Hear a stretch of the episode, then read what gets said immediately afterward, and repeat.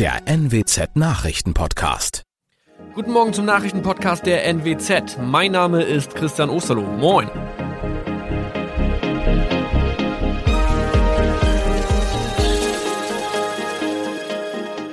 Und das sind unsere regionalen Nachrichten am Morgen. Die Grünen wollen Moorstraße in Oldenburg umbenennen. Viereinhalb Jahre Gefängnis für Falschgoldhandel. Und Landkreis Kloppenburg meldet ersten Omikron-Fall. Der Name Moorstraße könnte laut den Oldenburger Grünen rassistisch aufgefasst werden. Deshalb fordern diese eine Umbenennung. Die Straße wurde allerdings nach Hermann Moor benannt, einem der ersten Siedler in der Gegend. Um Missverständnisse auszuschließen, beantragen die Grünen eine Änderung in Hermann Moor Straße. Dann müssten alle Anwohner ihre neue Adresse in ihren Pässen angleichen. Außerdem müssten Polizei, Feuerwehr, Rettungsdienste und Anbieter von Navigationssystemen informiert werden. Die Stadtverwaltung schlug vor, ein Zusatzschild mit Informationen zur Person Hermann Mohr anzubringen. So könne man alle Irritationen beseitigen.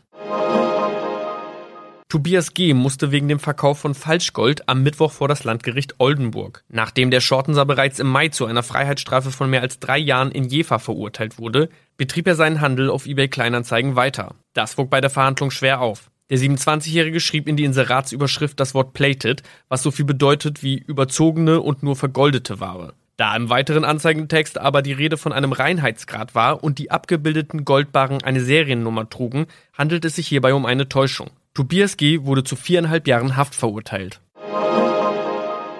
Ein weiterer Fall der neuen Omikron-Variante ist am Mittwoch im Nordwesten bekannt geworden.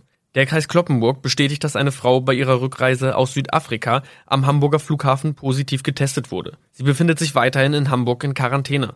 Da die Frau im Landkreis Kloppenburg lebt, sei auch das Gesundheitsamt Kloppenburg für diesen Fall zuständig. Zuvor gab es bereits bestätigte Omikron-Fälle in der Wesermarsch und im Kreis Leer. Das waren unsere Nachrichten aus der Region. Weitere aktuelle News aus dem Nordwesten finden Sie wie immer auf NWZ Online. Und Aktuelles aus Deutschland und der Welt hören Sie jetzt von unseren Kollegen aus Berlin. Vielen Dank und schönen guten Morgen. Ich bin Maja Däne und das sind heute unsere Themen aus Deutschland und der Welt. Reisebeschränkungen für Urlauber. Spanien und die Niederlande sind ab heute Corona-Hochinzidenzgebiete. Einreiseverbote in die USA. Wegen der steigenden Corona-Zahlen dürfen Europäer weiterhin nicht in die USA einreisen. Und Olympische Spiele in Japan. Das deutsche Olympiateam hofft heute auf eine erste Goldmedaille. Mitten in der Sommerferienzeit ist diese Meldung ein ziemlicher Dämpfer. Gleich zwei beliebte deutsche Urlaubsländer, Spanien und die Niederlande, gelten seit Mitternacht nämlich als Hochinzidenzgebiete. Für Urlauber aus Deutschland bedeutet das, wer aus einem der beiden Länder nach Deutschland einreist und nicht vollständig geimpft oder genesen ist, muss für zehn Tage in Quarantäne. Durch einen negativen Test kann die Quarantäne allerdings nach fünf Tagen verkürzt werden. Die Reisebranche hat die Entscheidung der Bundesregierung scharf kritisiert. Die meisten Reisenden sind aber offensichtlich nicht in Panik ausgebrochen oder sofort abgereist. Auf Mallorca haben bislang nur sehr wenige deutsche Touristen ihren Urlaub vorzeitig abgebrochen und auch in den Niederlanden sind weiterhin viele deutsche Urlauber unterwegs. Unsere Korrespondentin in Amsterdam, Bettina Fisser, hat mit einigen von Ihnen gesprochen. Bettina, wie ist denn die Stimmung? Die Stimmung ist gut und von Panik oder Sorgen habe ich nichts gehört. Einerseits sind die Niederlande ja Hochrisikogebiet, aber man merkt davon nichts. Es gibt kaum Maßnahmen, also Masken zum Beispiel, nur noch im Bus und Bahn. Eine Familie, die zum Segeln hier ist, die hat mir gestern gesagt, ach eigentlich ist das so locker hier wie immer, wie vor Corona. Bisher gibt es auch keine Berichte, dass Leute spontan ihre Zelte abbrechen und nach Deutschland zurückfahren. Allerdings berichten Vermieter von Zeltplätzen und Bungalowparks, gerade in Seeland an der Küste, wo ja auch viele Deutsche hinfahren, dass es viele Annullierungen gibt. Dankeschön nach Amsterdam, Bettina. Wegen der steigenden Corona-Zahlen hat nicht nur Deutschland Reisebeschränkungen eingeführt, auch die USA treten auf die Bremse. Wegen der rasanten Ausbreitung der Delta-Variante will Washington die bestehenden Einreisebeschränkungen für Reisende aus Europa und aus anderen Staaten nämlich vorerst nicht aufheben. Ex-Präsident Donald Trump hatte ja vor mehr als einem Jahr im März 2020 einen Einreisestopp für Ausländer aus weiten Teilen Europas angeordnet. Derzeit dürfen Reisende aus dem Schengen-Raum, Großbritannien und Irland bis auf wenige Ausnahmen nicht in die USA einreisen. Kanzlerin Merkel hatte bei ihrem Besuch im Weißen Haus eine Lockerung der Reisebeschränkungen von US-Seite zur Sprache gebracht. Biden hatte eine Entscheidung in Kürze versprochen, aber die USA bleiben für Reisende aus dem Schengen-Raum zunächst geschlossen, bis auf spezielle Ausnahmegenehmigungen für manche Geschäftsleute, Journalisten oder Regierungsangestellte. Die Biden-Regierung betont, man folge allein wissenschaftlichen Erkenntnissen. Die Delta-Variante bereitet auch hierzulande zunehmend Sorge und die Impfkampagne ist komplett komplett in Stocken geraten. Tina Eck, Washington. Die Corona-Infektionszahlen steigen ja hier bei uns seit fast drei Wochen wieder rasant an. Und um eine mögliche vierte Welle zu verhindern, werden nicht nur Reisebeschränkungen eingeführt. Auch stärkere Einschränkungen im Alltag werden wieder diskutiert. Im Kern geht es darum, ob Geimpfte künftig mehr Rechte und Freiheiten haben sollen als ungeimpfte. Mittlerweile sind in Deutschland die Hälfte der Menschen voll geimpft, aber das reicht noch nicht, sagen Gesundheitsexperten. Einige Politiker fordern deshalb jetzt strengere Regeln für Menschen, die sich trotz vieler Angebote nicht impfen lassen. Eine Impfpflicht durch die Hintertür will die Bundesregierung allerdings nicht einführen. Die Politik steckt in einem Dilemma. Eine Impfpflicht soll es nicht geben, die Impfquote aber nach oben getrieben werden, um möglichst gut auf den Herbst vorbereitet zu sein.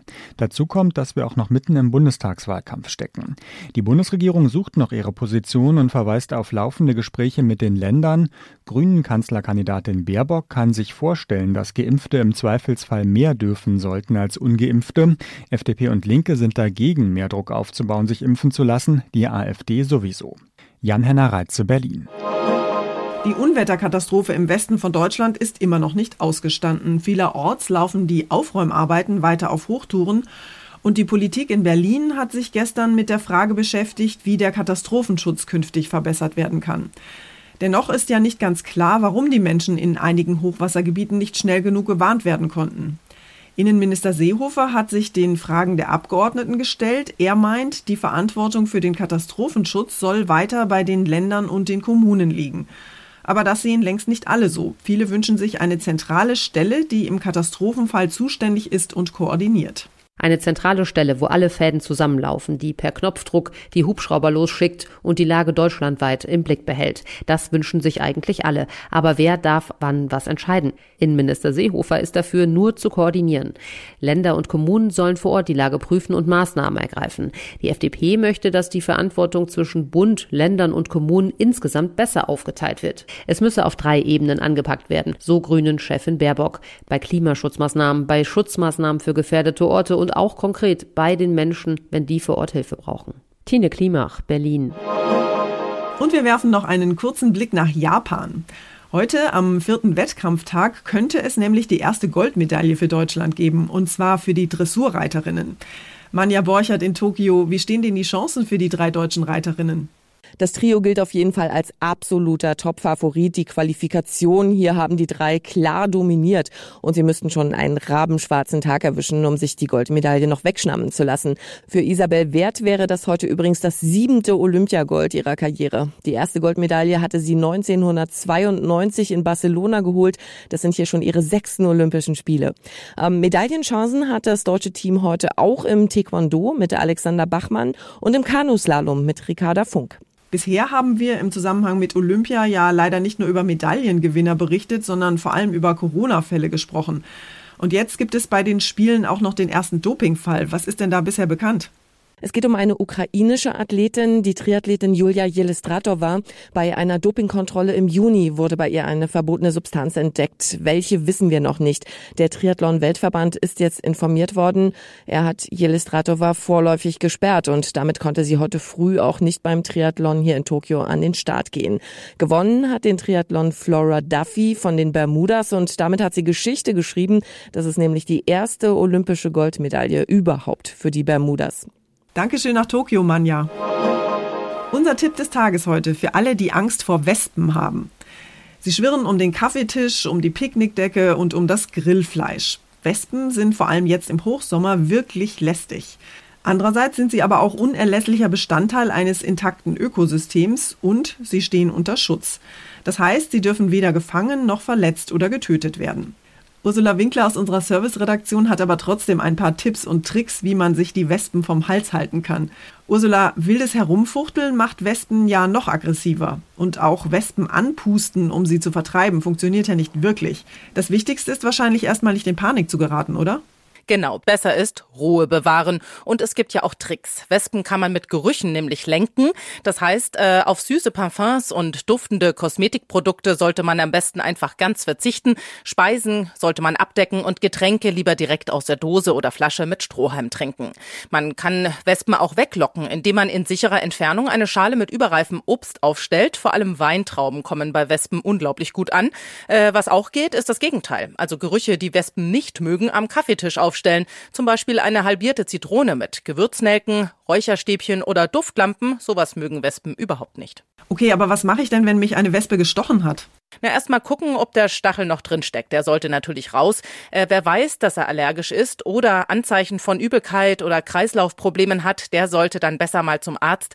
Ähm, ansonsten helfen Hausmittel ganz gut. Am wichtigsten ist kühlen, kühlen, kühlen. Am besten Eiswürfel in einen Waschlappen füllen und auf den Stich legen. Äh, wenn das gerade nicht greifbar ist, äh, geht auch ein feuchtes Tuch oder Spucke. Unmittelbar nach dem Stich kann man auch versuchen, das Gift aus der Wunde zu saugen und gleich ausspucken natürlich. Ähm, ein ganz bekanntes Hausmittel Hilfsmittel ist auch die Zwiebel. Aufschneiden und auf die Einstichstelle legen. Der Saft wirkt nämlich stark entzündungshemmend. Erste Hilfe gegen Wespen. Dankeschön, Ursula. Und zum Schluss laden wir Sie heute mal zur Musiktherapie ein. Dazu dürfen Sie jetzt entweder Ihren Lieblingssong mal so richtig laut aufdrehen oder Sie schnappen sich Ihre olle Blockflöte und spielen selbst ein paar Melodien.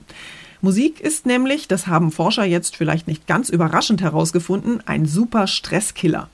Und Musik hilft Menschen offenbar dabei, besser durch Krisen wie zum Beispiel die Corona-Pandemie zu kommen.